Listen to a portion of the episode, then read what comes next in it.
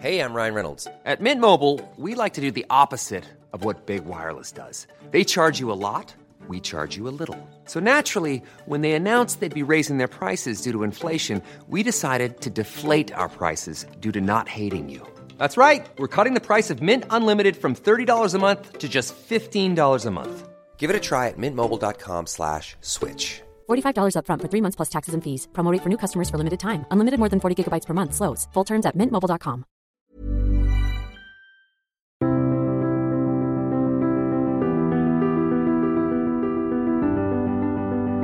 Bienvenue pour cette nouvelle émission de Conflit. Ravi de vous retrouver cette semaine. Vous pouvez également retrouver Conflit en kiosque avec notre numéro qui est consacré à la Syrie, dossier consacré à la, Syrie, et puis retrouver également Conflit sur notre site internet revueconflit.com pour retrouver les anciens numéros en format papier et en format numérique, ainsi que pour vous abonner. En vous abonnant, vous permettez à Conflit de se développer, de continuer à vous proposer aussi ces contenus en accès libre. Vous abonner est la meilleure manière de nous soutenir. Alors cette semaine, nous allons parler des mafias, de la géopolitique des mafias, et nous allons voir notamment l'emprise territoriale des mafias sur leur territoire, notamment en Italie. Pour évoquer ce sujet des mafias, je reçois cette semaine Clotilde Champérache. Bonjour. Bonjour.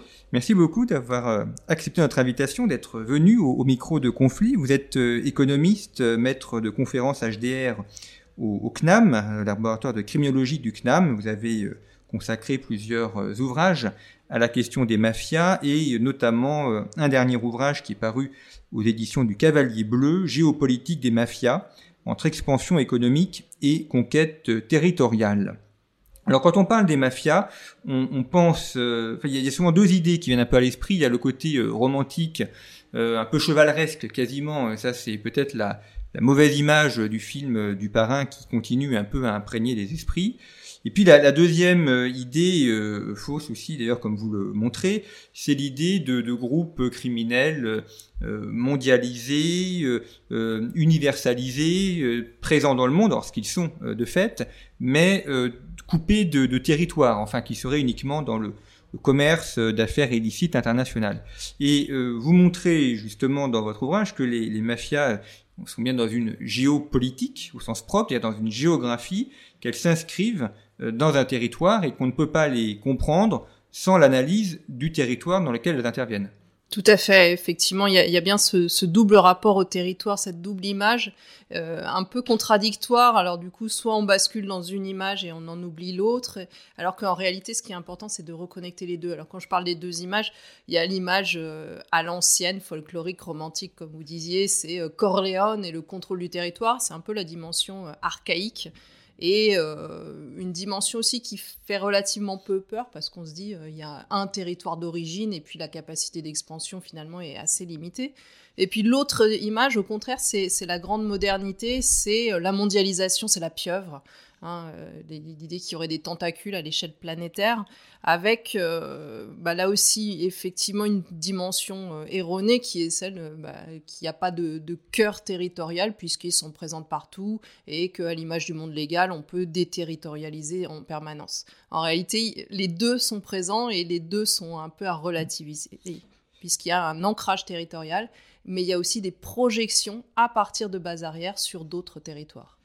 Quelle définition on peut donner du, du mot mafia? C'est un terme qu'on emploie beaucoup, à tort et à travers. On parle de mafia oui. un peu pour tout. Enfin, tout système criminel, on lui attribue le, le concept de mafia. Alors vous dites que ce n'est pas possible, qu'il y a une définition oui. précise. Ben, effectivement, on a eu tendance, euh, notamment sous l'impulsion des États-Unis, hein, à assimiler criminalité organisée et mafia, en faisant comme si les deux étaient euh, tout à fait euh, identiques. En réalité, les mafias, c'est euh, un peu l'élite du crime organisé. Donc, c'est une forme de, criminalité organisée, mais ça n'est pas toute la criminalité organisée. Et si on veut vraiment comprendre ce que sont les mafias, euh, il y a un article de loi qui fait référence hein, dans le seul pays qui a adopté un, un dispositif anti-mafia, c'est l'Italie. C'est le, le, code pénal italien, l'article 416 bis, qui vous dit quand même qu'on doit cumuler un certain nombre d'éléments ce qui réduit le champ des mafias. déjà, il y a la force du lien associatif qui permet d'assujettir le reste de la population. Il y a la commission de, de, délits, de crimes, mais il y a aussi le contrôle sur des activités économiques légales et la capacité de conditionner des élections. Donc quand on a l'ensemble de ces éléments-là, on peut commencer véritablement à parler de mm. mafia. Alors dans votre ouvrage, vous vous concentrez essentiellement sur les mafias italiennes. Enfin, il y a aussi quelques références à, d'autres mafias, mais ces mafias italiennes, qu'est-ce qu'elles ont de, différentes entre elles, entre les celles qui sont en Sicile, euh, dans la région de Naples, euh, euh, dans la, la Cantabrie? Il y a des différences structurelles ou de nature entre elles? Il y a quand même des points communs qui, dominent et qui font que le législateur en Italie a étendu le terme. Au départ, l'article 416 bis que je viens de mentionner du code pénal italien, il désigne la mafia sicilienne. Donc c'est vraiment pour désigner ce phénomène-là et c'est ce qui va permettre aux juges Falcone et Borsellino de mener le maxi procès de 1986. Mais après, euh, les, Italiens se disent que bah, ça correspond aussi à la mafia napolitaine, alors qui est spécifique parce que, par exemple, par rapport à la sicilienne, elle est beaucoup plus urbaine, alors que la mafia sicilienne, au départ, s'est développée dans le monde agricole. Mais on retrouve hein, les, éléments que j'ai identifiés.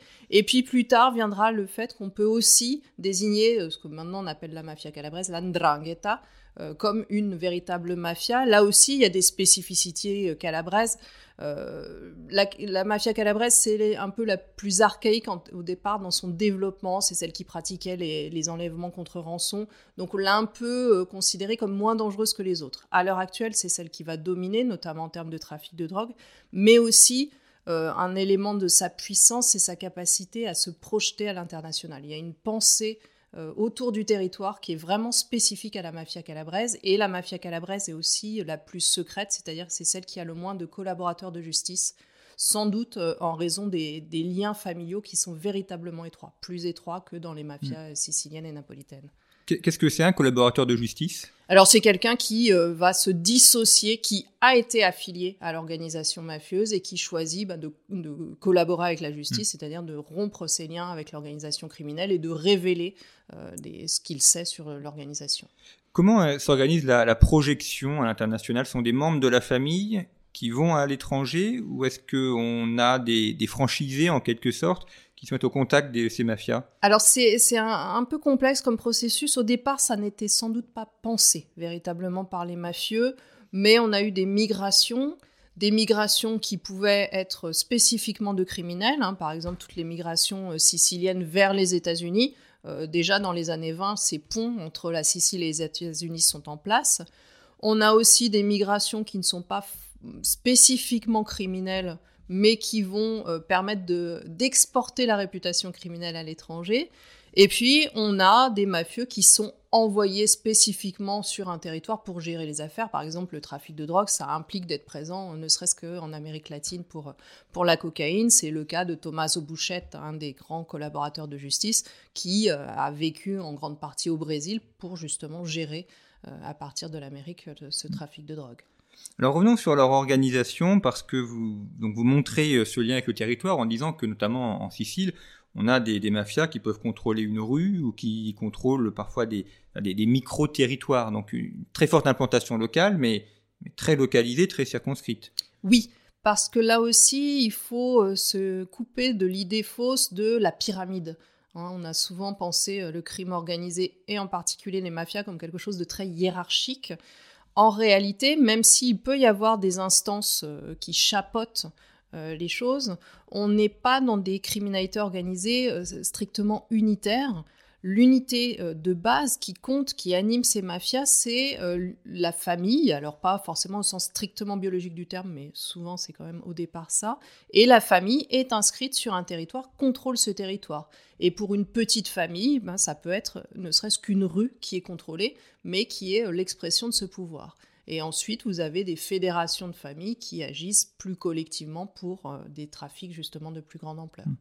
Donc, c'est une ces familles vont, s'associer pour des, trafics particuliers. C'est-à-dire qu'elles gardent leur autonomie, mais des associations ponctuelles. Voilà, chaque famille est véritablement souveraine. C'est-à-dire que sur son territoire, la famille décide de ce qu'elle veut faire. Euh, l'expression de cette souveraineté, c'est le racket hein, par excellence, c'est euh, justement montrer qu'on est habilité à percevoir euh, une commission sur les activités économiques menées sur ce territoire. Après, pour des opérations qui dépassent le cadre de la, simple rue ou du simple quartier, et qui parfois sont des opérations économiques mondialisées, effectivement, on a besoin de se coordonner. Et de là sont nées des structures hein, qui vont coordonnées, mais qui, encore une fois, ne sont pas des structures hiérarchiques qui imposent des choses. C'est plutôt pour gérer au mieux des affaires qui dépassent le cadre du simple territoire d'une famille. Donc, donc c'est très, très souple ou très malléable comme organisation? Elles sont extrêmement malléables, ces organisations. D'ailleurs, elles sont transgénérationnelles, ça n'est pas pour rien. Hein. Pour, euh, pour l'Italie, les premiers phénomènes mafieux sont déjà en place au 19e siècle. Elles sont encore actives aujourd'hui et encore extrêmement puissantes aujourd'hui. Et euh, on a également des, affrontements entre ces familles, des oui, bien de clans. Il y a des moments d'affrontement euh, parce que euh, on peut avoir des conflits de, souveraineté sur ces territoires. C'est quand une famille va raqueter sur un autre territoire, par exemple. Ça, ça peut arriver.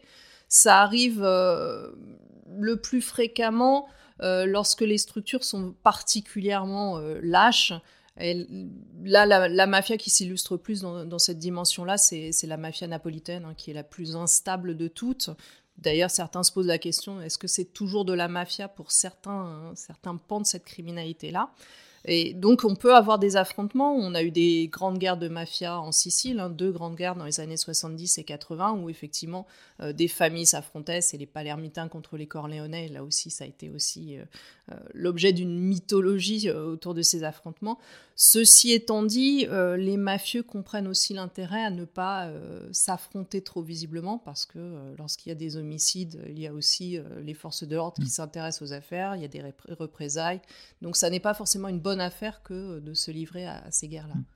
C'est important cette mythologie pour les mafias, ce, côté euh, romantique, chevaleresque, euh, l'image qu'ils peuvent donner? Oui, c'est important en interne et en externe. En interne parce que ça euh, valorise l'affiliation criminelle, et c'est vrai que même dans les parcours de certains collaborateurs de justice, on a ces discours-là qui ressortent. On ne fait pas partie de n'importe quelle criminalité organisée, hein. c'est l'élite du crime organisé. Et puis en extérieur, ça permet aussi euh, bah, de créer cette euh, forme de légitimité. On a une population qui, euh, bien qu'assujettie, va aussi divulguer ces, images mythifiées. Ça peut être aussi une façon de, mieux supporter soi-même, d'être assujetti à une forme criminelle en disant ça n'est pas n'importe quelle criminalité, c'est un peu du Robin des Bois façon sicilienne ou ce mm. genre de choses. Vous parlez des, territoires, une autre frontière que vous étudiez, c'est la frontière entre le licite et l'illicite. Et, ça, c'est aussi euh, important et, difficilement perceptible parce qu'on n'est pas toujours dans l'illégal. Il y a une zone grise qui est le plus oui. compliqué. Alors les, mafias, euh, bah, l'article 416 bis le dit bien, elles sont présentes dans la sphère légale, elles conditionnent la politique. Donc ça aussi, c'est très important à comprendre pour les distinguer d'autres formes de criminalité organisée et pour en comprendre la dangerosité. C'est-à-dire que euh, les mafias sont des mafias du quotidien. Pour les gens qui vivent sur un territoire, euh, ce sont des mafias qui sont présentes, qui sont visibles euh, dans la sphère légale, dans la sphère économique, dans la sphère politique. Et cette présence dans le légal, elle est recherchée dès le début. C'est-à-dire que souvent, on pense que les criminels vont être présents dans la sphère légale pour, par exemple, blanchir l'argent, donc en conséquence de leurs activités illégales.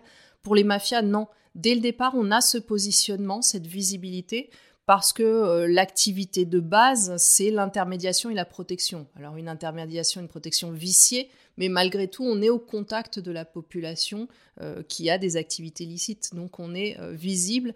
Et les mafieux aussi, par rapport à d'autres formes de criminalité comme le gangstérisme, sont, les mafieux sont producteurs d'ordre. Ils ne cherchent pas à renverser les choses, ils, bien sûr qu'ils ne respectent pas la loi, mais en même temps, ils ne cherchent pas à changer la loi. D'où la difficulté aussi de les combattre, c'est cette euh, imbrication dans, dans l'économie euh, légale, et donc le fait qu'ils participent aussi à la vie économique de régions qui sont en plus souvent assez pauvres. Oui, il se crée une légitimité à travers ça, parce que quand vous possédez des activités légales, des entreprises euh, qui ont pignon sur rue, bah, vous créez de l'emploi, vous distribuez des revenus. Donc ça, ça a aussi euh, une dimension importante auprès de la population.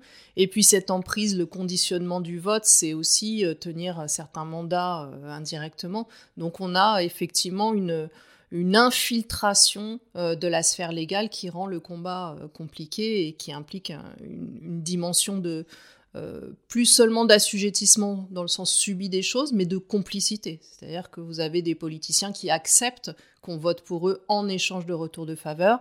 Vous avez des entrepreneurs qui vont se dire que finalement, plutôt que de se dresser contre la mafia, il vaut mieux s'en faire une alliée parce que ça permet d'accéder à des marchés publics, à de la sous-traitance. Donc on a des connivences qui se créent et effectivement, après, extirper euh, ces criminels devient encore plus compliqué. Oui, puis on voit bien le réseau de connivence, justement, c'est-à-dire euh, les élus qui font les marchés publics, les entreprises qui euh, ont les contrats, et finalement tout le monde a intérêt à ce que le système perdure, même si euh, il est vicié et, qu'il n'est pas bon. Les mafieux deviennent une opportunité associative, c'est-à-dire qu'effectivement, il vaut mieux être de leur côté plutôt que contre eux, et euh, bah, ça change tous les, calculs économiques que l'on peut faire, tous les positionnements. C'est un peu une forme de d'isomorphisme institutionnel qui dévoyé qui se crée, c'est-à-dire que le rapport à la légalité va changer, y compris pour les gens qui n'ont pas l'intention de basculer dans le monde criminel, mais qui perçoivent les mafieux comme des, euh, des acteurs avec qui il faut composer pour continuer d'exister sur un territoire.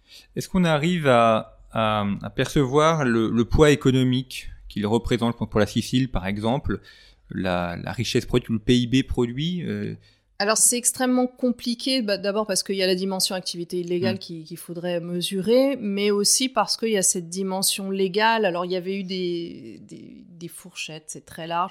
Euh, à une époque, on considérait que la mafia sicilienne avait capté entre 40 et 60 de des financements publics liés au marché public sur le territoire, donc euh, quelque chose d'assez énorme. Mais vous avez aussi d'autres travaux qui vous disent que certes, il y a, y a de l'argent, il y a du chiffre d'affaires réalisé par les mafias, mais qu'en même temps, ils ont soustrait de la richesse au territoire en, n'étant euh, pas forcément des entrepreneurs très, très compétents, parce que euh, vous avez euh, de l'évasion fiscale ou ce genre de choses. Donc il y a des travaux qui vous disent que le, le PIB régional de la Sicile serait beaucoup plus élevé si les mafieux n'opéraient pas sur mm. le territoire. D'ailleurs, on le voit aussi, les mafias sont dans les régions les plus pauvres ou les moins ou les moins riches. C'est quand même pas des régions de grande pauvreté, mais enfin, ce sont les régions les moins riches de l'Italie par rapport au nord. Oui. Alors euh, justement, la question c'est euh, aussi euh, qu'est-ce qui vient en premier, c'est-à-dire quand on regarde les, les, zones de développement des mafias italiennes, notamment pour la, la napolitaine et la sicilienne, au départ elles se développent dans des zones riches des zones à très fort potentiel économique. Pour euh, la mafia sicilienne, c'est ce qu'on appelle la conque d'or. Alors rien que le terme montre bien euh, une idée de richesse. C'est euh, une région près de Palerme qui, au 19e siècle, était la zone des, grands champs agricoles producteurs d'agrumes.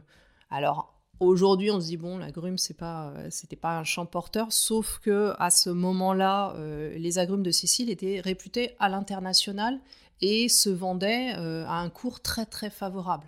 Donc il y avait vraiment une accumulation de richesses dans cette zone, et c'est cette accumulation de richesses qui a euh, développé le, parasitisme mafieux. Naples, c'est un port avec euh, énormément de marchandises qui circulent, et là aussi, ben, des possibilités de, détourner une partie de cette richesse. Et aujourd'hui, quelles sont les, principales activités illégales de, la mafia? Trafic de drogue, armes euh. Alors, trafic de drogue, oui, évidemment, avec euh, une position dominante de, la mafia calabraise, notamment sur ce qui est euh, trafic de cocaïne. la mafia napolitaine est plus présente sur l'héroïne, mais encore une fois, il ne faut pas les voir en compétition. Hein. Il y a beaucoup de coopération entre ces mafias. Euh, elles sont présentes aussi euh, sur euh, parfois des marchés plus restreints comme le, trafic d'œuvres archéologiques, d'œuvres d'art. elles sont présentes, alors là c'est plutôt pour les, mafias asiatiques sur le, trafic d'êtres humains, trafic de méthamphétamine aussi pour les yakuza japonais. On a le trafic de déchets hein, qui, est important. Alors, ce ne sont pas les seuls opérateurs sur ce secteur-là, mais c'est un, secteur qui est très largement infiltré aussi par, par les mafias. Pour le trafic de drogue, euh, c'est-à-dire qu'elles sont en relation avec les mafias productrices, notamment en Amérique latine oui, alors moi j'utiliserai pas le terme de mafia pour, euh, pour ces, opérateurs-là, les narcotrafiquants. Oui, il y a des contacts directs. Mm. Alors ça aussi c'est intéressant parce que euh, il y a des, changements d'acteurs ou des changements de rapport de force. les mafieux siciliens ont été à un moment dominants sur le secteur, ils ont perdu du, du terrain Actuellement, pour la cocaïne, c'est la mafia calabraise, donc l'andrangheta, qui, qui négocie, pour, en tout cas pour l'approvisionnement de l'Europe. Et ce qui est intéressant, c'est que les Calabrins ont fait un peu une remontée de filière. Au départ, ils dépendaient vraiment des narcotrafiquants euh, d'Amérique latine. Maintenant, euh, ce sont eux qui vont négocier directement, qui vont aussi traiter la drogue, la raffiner eux-mêmes et euh, gérer tout ce qui est transport. Ils la raffinent en Amérique latine Pas forcément qu'en Amérique latine, ça peut se faire, mais ça peut être aussi en Afrique. On a des laboratoires qui ont été trouvés parce que euh, ça permet aussi de, déjouer un peu les, éventuels mm. contrôles douaniers ou de perdre moins si une cargaison est interceptée, si le produit n'est pas encore raffiné, il a moins de valeur que quand il est prêt à être mm. consommé. On avait d'ailleurs consacré le, dossier du, numéro de juillet 2021 à cette euh, euh, Afrique de l'Ouest et les liens avec les, narcos pour nos, auditeurs qui voudraient voir le, approfondir ce, sujet. Mais effectivement, on voit arriver depuis quelques années ce développement de, trafic de drogue en Afrique était à une époque une zone euh, où il n'y avait pas de trafic, ensuite c'était une zone de passage, et maintenant c'est une zone de consommation et de production également, oui. de, de transformation. Mais c'est un peu comme un reflet là du monde légal. Si on regarde le trafic international de marchandises, on pense au départ à des produits finis qui vont du lieu de production au mm. lieu de consommation. Or, euh, ce que montre le trafic euh, international, c'est des chaînes de valeur mondiale, c'est-à-dire que un bien est produit par étapes en divers endroits avant d'être consommé. Donc la mondialisation, elle concerne pas seulement l'échange final, mais elle concerne aussi la production. Et ça, on l'a aussi pour euh, le trafic de drogue, où effectivement, on va euh, raffiner ailleurs que sur le lieu de production de la matière première. Et l'Afrique, il y a eu un appel d'air de, la CDAO, hein, la communauté euh, économique des États d'Afrique de l'Ouest, qui, parce qu'on a créé un espace de libre-échange, a aussi supprimé des frontières, et des frontières internes à l'espace. Et ça, c'est pour les criminels, c'est intéressant. Et est-ce qu'ils sont connectés aussi avec l'Afghanistan pour la transformation du pavot? Oui, oui, on a aussi des connexions euh, à ce niveau-là. Là, c'est plutôt les, camoristes napolitains qui, seraient à la manœuvre. Ceci étant, quand on a des euh, interceptions euh, de cargaison de drogue ou des opérations policières de, de grande ampleur, c'est-à-dire on ne va pas forcément intercepter tout de suite, mais on va observer euh, les flux, les transports de marchandises, ce qu'on voit, c'est souvent une offre variée de plusieurs drogues, c'est-à-dire que les trafiquants ne se limitent pas à une drogue en particulier, mais on a des, même des, formes de commerce triangulaire, on va s'approvisionner dans une drogue à un endroit, la revendre où elle, euh, coûte, où elle peut être vendue le plus cher, et sur ce territoire-là, se procurer une autre, un autre type de drogue et donc favoriser des flux multilatéraux. Hmm. Euh, quel est leur rapport aussi avec les, migrants et le trafic de migrants? C'est euh, Alors, aussi elles sont impliquées pour les mafias siciliennes, on a peu d'informations. On a des trafics autour des, centres d'accueil des migrants, ça on l'a eu, mais pas forcément d'ailleurs que avec les, mafias. En revanche, on a des implications euh, marquées des yakuza euh, japonais et des triades chinoises qui euh, animent ces, réseaux de, migrants et en lien souvent avec la prostitution. Hmm. en Europe ou uniquement en Asie? Euh, un peu partout parce que euh, on a pas mal de prostitution asiatique, alors qui est peu visible dans les rues parce que c'est beaucoup une prostitution euh, via Internet. Donc la visibilité n'est pas immédiate pour, pour le citoyen, mais on a ce, ce, type de trafic aussi sur notre territoire. Et alors justement, ces mafias, enfin ces réseaux criminels asiatiques qui arrivent en Europe, ça se fait dans l'entente et la coopération ou est-ce qu'il y a des affrontements euh, protection du territoire ou sauvegarde du territoire Globalement, c'est plutôt la coopération pacifique hein, qui l'emporte. Euh, on a euh, des, travaux qui montrent que les... il y a des hiérarchies criminelles et que on respecte ces hiérarchies criminelles, c'est-à-dire que les triades vont traiter d'égal à égal avec les yakuza, alors qu'elles vont avoir une position dominante sur, par exemple, la criminalité vietnamienne. Donc il y a ces échelles qui se, qui se créent et qui sont implicitement admises par, euh, par les acteurs et reconnues euh, globalement à l'échelle mondiale. C'est-à-dire qu'on a peu, relativement peu de conflictualité entre les criminalités organisées qui coopèrent de plus en plus sur un, le même territoire. En fait, euh, vous écoutez, on a l'impression qu'on est, enfin, nonobstant le fait que ce soit illégal et que ce soit des, des produits dangereux, on a l'impression d'être dans n'importe quel commerce euh, avec donc ces échanges mondiaux et finalement l'association d'entreprises qui n'ont pas intérêt à la guerre parce que la guerre nuit au commerce et donc finalement ont intérêt à l'entente. Oui, il y, a, cette dimension-là. La Pax Mafiosa est plus utile pour euh, les affaires, ce qui n'empêche aussi que euh, ça doit se faire dans le respect de certaines règles. Par exemple, sur euh, les territoires siciliens, napolitains, on a une présence non négligeable de la, criminalité nigériane. Alors, on a pu, dans un premier temps, penser que c'était un signe de faiblesse hein, des mafias qui reculaient sur leur territoire. Et puis, ben, les enquêtes policières, notamment en Sicile, ont euh, montré qu'en réalité, c'était euh, un phénomène de délégation avec les Nigérians qui étaient autorisés à opérer sur le territoire, alors notamment pour les trafics qu'on considère un peu comme infâmes, qui ne vont pas avec la mythologie euh, mafieuse, hein, vente de drogue au détail, avec toutes les conséquences que ça a sur la population en termes d'addiction, de, dégradation de, la santé, et puis prostitution. Et cette délégation, elle se fait par un accord, hein, c'est une autorisation à exercer sur le territoire, et euh, les Nigérians doivent payer euh, un impôt pour pouvoir exercer sur le territoire. Donc on est bien dans, non pas dans une prise de position du territoire par une nouvelle criminalité, mais par un respect de la souveraineté mafieuse sur le territoire. Mmh. Donc c'est une sorte de, délégation ou de, de finalement qui, qui, est confiée à d'autres pour pour, pour cela. Pourquoi les les, les, les Nigérians, vrai qu'ils sont très très puissants euh, en Afrique de l'Ouest et aussi euh, en, en, Europe, mais est-ce qu'il y a des liens avec d'autres systèmes criminels africains, Maghreb par exemple, ou ailleurs en Afrique noire?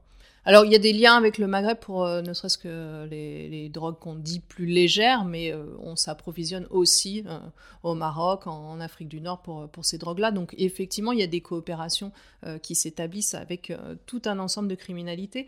D'ailleurs, la DIA, ce qu'on appelle la DIA en Italie, la Direction d'enquête antimafia, qui publie deux fois par an des rapports, avait fait en 2018, je crois, un focus sur Rome la ville de Rome et la, région de Rome.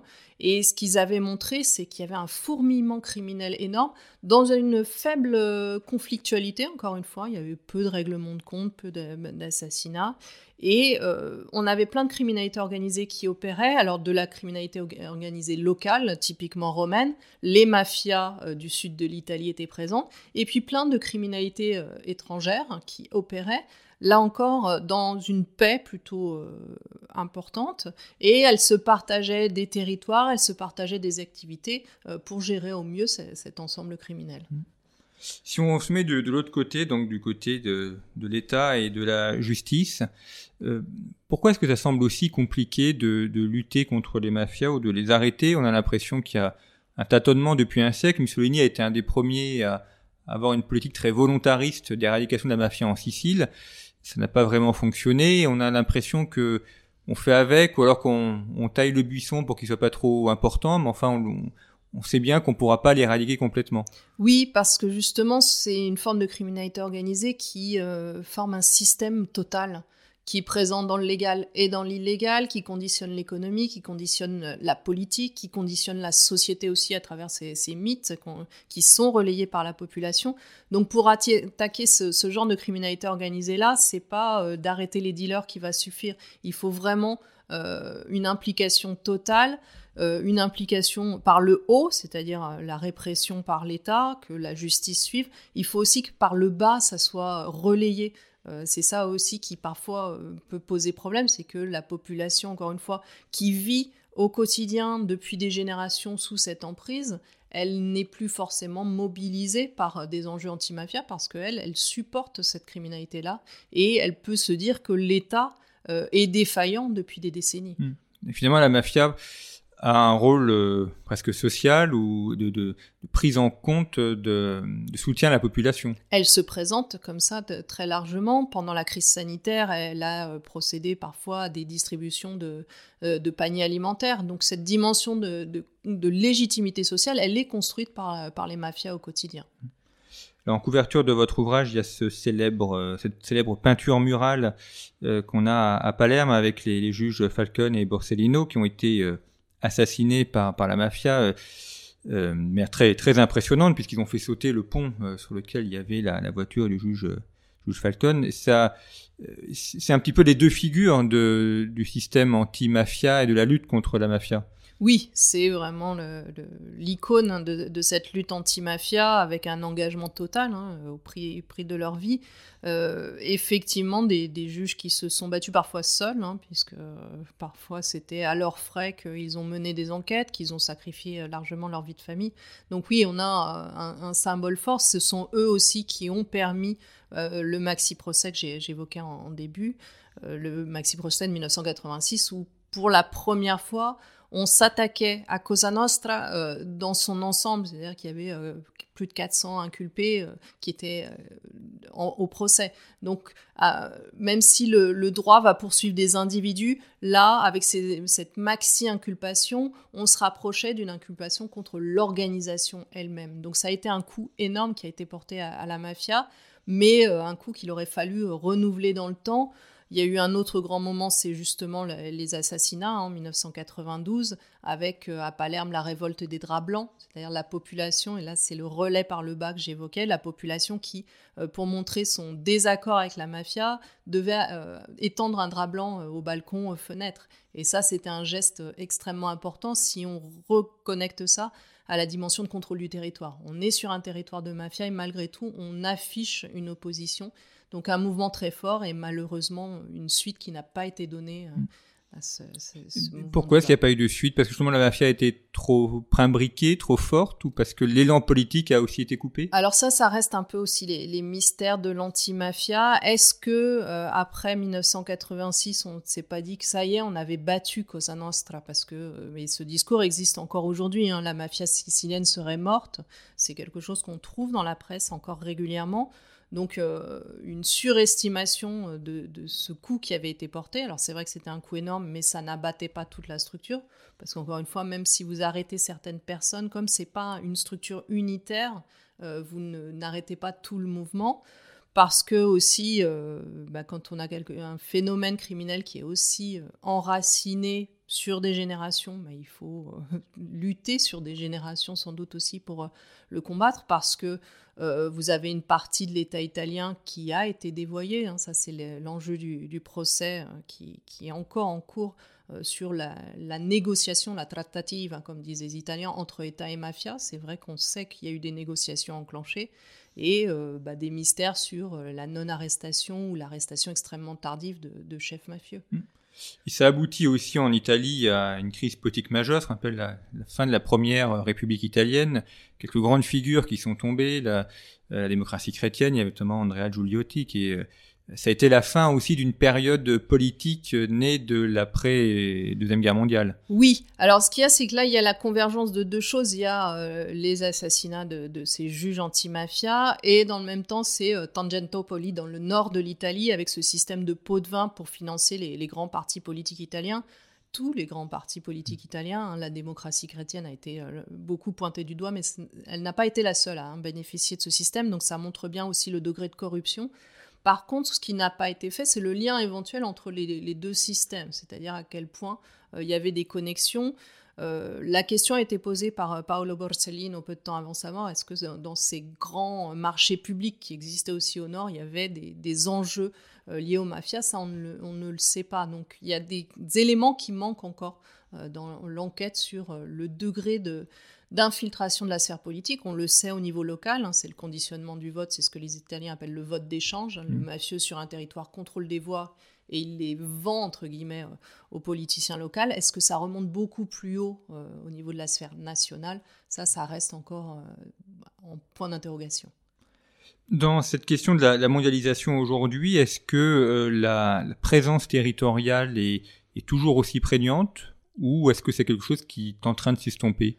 Ça reste extrêmement important, notamment euh, pour la mafia euh, que j'évoquais comme étant celle la plus à même de penser le territoire aujourd'hui, la mafia calabraise. Lorsque la mafia calabraise s'étend euh, à l'international, et elle est présente sur tous les continents, elle le fait en conservant la légitimité de ses bases arrières. C'est-à-dire qu'on a des projections avec rattachement euh, un berceau en Calabre. Éventuellement, il y a une étape intermédiaire qui est euh, sur un autre territoire que le territoire calabrais, mais on a toujours, euh, quand on est à l'étranger, on est l'émanation d'une famille calabraise mafieuse. Donc le, raccordement au point de départ reste extrêmement fort. Et puis il y a un autre sujet territorial, c'est aussi les, territoires, les terres confisquées, notamment en Sicile, qui sont réattribuées ou qui deviennent des zones, des zones publiques. Là aussi, ça a un impact sur la, la géographie, sur les lieux. Oui, alors ça, ça fait partie des, dispositions, alors qu'on a en Italie, mais pas qu'en Italie, de, confiscation possible des, patrimoines mafieux à partir du moment où il y a un décalage entre les revenus déclarés et puis le, patrimoine détenu. Dans ces cas-là, on suppose que c'est dû à des activités illégales.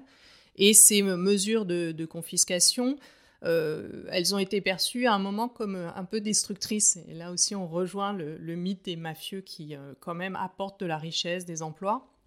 Donc on a rajouté à cette dimension de confiscation euh, ce qu'on a appelé la destination sociale des biens. C'est-à-dire on va essayer de les utiliser pour le bien de la, collectivité et aussi pour annuler ou essayer d'annuler l'impact négatif de cette présence mafieuse. Donc vous avez des, des, terres agricoles notamment qui ont été attribuées à des coopératives et qui vont être des coopératives euh, qui font travailler d'anciens euh, toxicos donc là, on voit bien le, symbole, euh, les mafieux les ont drogués, la légalité les rend non seulement à la santé, mais aussi à une forme de travail, de production, de réinsertion sociale. Et euh, bah, ces coopératives, elles sont visibles, elles sont aussi une reprise du territoire. Oui, donc on est bien sur une lutte effectivement entre le, légal et l'illégal et entre l'État ou les structures privées et ces mafias, enfin qui se se matérialise effectivement dans une, un, contrôle territorial ou une présence territoriale. Oui, le symbole est aussi très fort hein, sur, euh, sur ces territoires-là, parce que bah, la souveraineté, c'est aussi bah, ce contrôle des rues avec un État qui essaie de reprendre la main. Alors ça peut être ces, ces, coopératives, cette destination sociale des biens, ça peut être aussi, euh, c'est l'enjeu euh, particulièrement à Naples actuellement, euh, de détruire toutes les fresques murales qui sont non pas l'effigie des juges Falcone et Borsellino, mais à des camoristes qui sont mm. tombés ou des hôtels votifs dédiés à ces personnes de la criminalité. Donc reprendre les territoires, c'est aussi bah, détruire ces, fresques, détruire ces hôtels. On n'a pas évoqué le cas des Albanais, euh, qui sont euh, eux aussi, euh, pour une partie, très imbriqués dans ce crime international. Est-ce que le, terme de mafia peut s'appliquer aussi à, cette criminalité? Alors le débat est ouvert, hein, certains l'emploient, moi je n'ai pas tendance à l'employer parce que les, les Albanais n'ont pas la même emprise sur la sphère légale. Donc on n'est pas dans cette configuration de conditionnement, mais de conditionnement qui est perçu éventuellement positivement par la société. Donc c'est pas tout à fait ça. Après, ce qu'on peut avoir, c'est des, organisations criminelles qui ne sont pas des organisations mafieuses au sens propre du terme, mais des organisations qui imitent la méthode mafieuse. Ça, c'est une vraie préoccupation, notamment avec le phénomène euh, que j'ai évoqué de coopération criminelle. Euh, comme c'est euh, un peu le modèle gagnant, l'élite du crime organisé, les autres organisations criminelles vont essayer de se rapprocher de ce modèle-là, de se comporter comme eux pour bah, monter en puissance également. Merci beaucoup, Clotilde Champérage, d'avoir euh, évoqué ces, mafias et notamment euh, leur lien avec le, territoire et on comprend mieux euh, leur, manière de, procéder et leur ancrage territorial. Je rappelle donc le titre de votre dernier ouvrage paru, Géopolitique des mafias, entre expansion économique et conquête territoriale, qui est paru au Cavalier Bleu. Comme chaque semaine, les références peuvent être retrouvées sur le site de Conflit. Et sur le site de Conflit également, revueconflit.com, vous pouvez retrouver nos anciens numéros en format papier et en format numérique, vous abonner également dans la, boutique en ligne et ainsi euh, nous permettre de continuer à développer Conflit et à vous proposer ces contenus. Et puis, euh, si vous êtes des auditeurs réguliers de nos podcasts, c'est-à-dire vous êtes chaque mois de plus en plus nombreux à nous écouter, eh bien diffusez aussi ces émissions auprès de votre entourage. C'est la meilleure manière également de, de faire vivre ces, ces émissions et de les faire connaître. Merci beaucoup pour votre fidélité et à la semaine prochaine.